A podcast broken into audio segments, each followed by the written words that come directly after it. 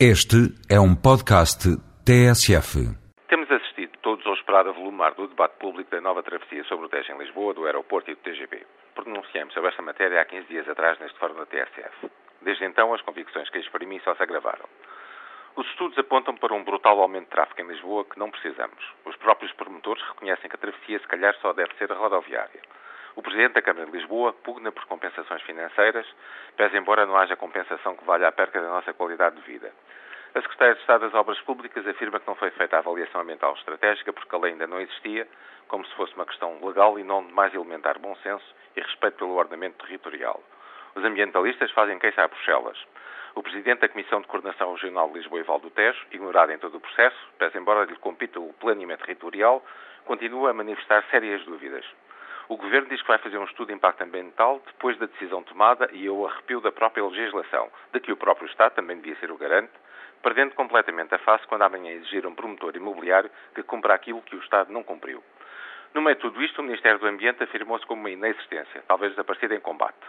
Não havia necessidade dessa atrapalhada e, para ser franco, começamos todos a ficar fartos. Chegados aqui, o que fazer? Em primeiro lugar, minimizar danos e repor o mínimo de princípios de ordenamento e ambientais que garantam as regras de planeamento, a nossa qualidade de vida e, sobretudo, transparência no processo. Em primeiro lugar, nomear uma comissão independente que acompanhe, fiscalize e ajude a conferir transparência a todo o processo em conjunto com os diversos intervenientes, como foi feito, por exemplo, para a Ponte Vasta Gama ou para o Alqueva. 2. Assumir que não haverá estudo de impacto ambiental, porque legalmente não poderá ser, mas quando muito um estudo de incidências, salvaguardando que o estudo que for feito deve ser para o conjunto do aeroporto, ponte e TGV, na região de Lisboa, pela simples evidência que os impactos são cumulativos.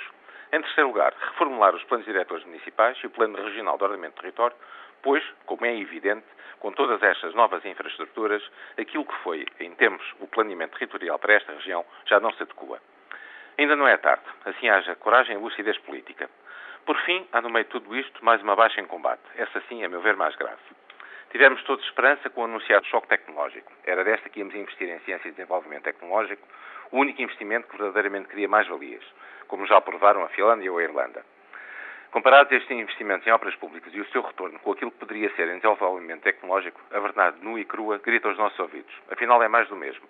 Ou seja, a estafada receita. Crise económica, novo ciclo de grandes obras públicas, esperando que a construção relance a nação. Apetece dizer basta. Mais investigação, menos petão.